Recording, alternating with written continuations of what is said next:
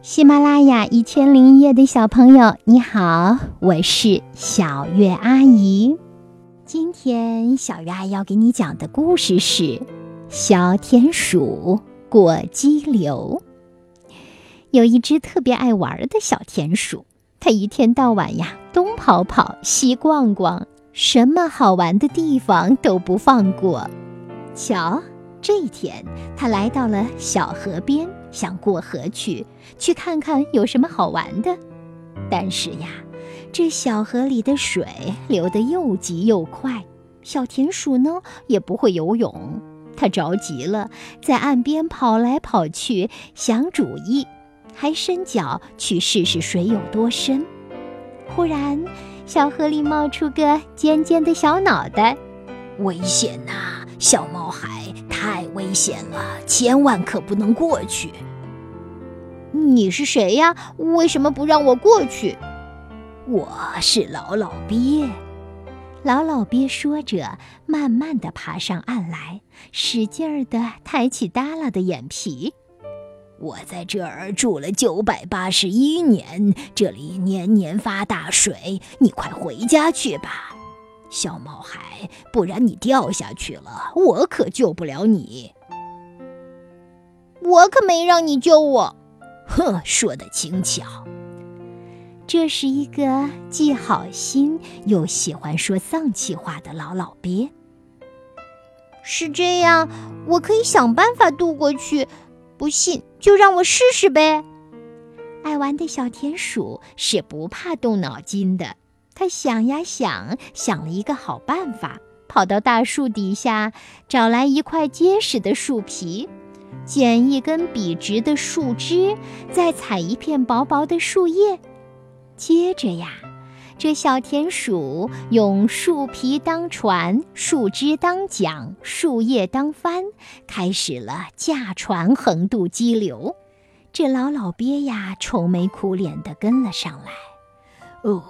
你真是不要命啦！这个小毛孩不听老人言呐。小田鼠驾着树皮船、黄叶帆，撑着绿枝桨，一下一下往对岸划去。老老鳖伸长脖子在后面跟着。哎，你可真是太大胆了！你可别掉下来呀！你要是万一掉下来了，我可不救你。哎呦，我真不忍心看到可爱的小毛孩淹死在这里！哎呦呦！他一路唠唠叨叨地跟着小田鼠游到了对岸，小田鼠顺顺当当地到达对岸，他高兴地说：“谢谢你一路保护我。”“什么？我可没保护你！你一直跟在我的后面，不就是保护我吗，老老鳖先生？”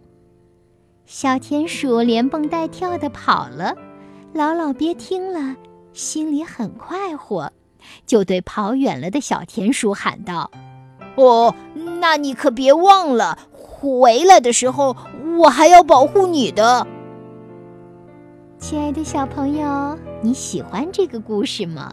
小鱼阿姨很喜欢这个故事。因为它为我们展现了一只爱冒险的、爱动脑筋的小田鼠。这位小田鼠同时还是一位非常乐观的、善解人意的人呢。哦，小鱼阿姨怎么把它当做人了呢？因为童话故事里的这些角色不就像是活生生的人吗？不就像是爱尝试的小朋友吗？是呀，我喜欢这只小田鼠，当然，我也喜欢那个最后心里有了转变的老老鳖。刚开始呀，他是唠唠叨叨，实际上他挺善良的，对不对？嗯，他只是希望能够帮助小田鼠避免危险。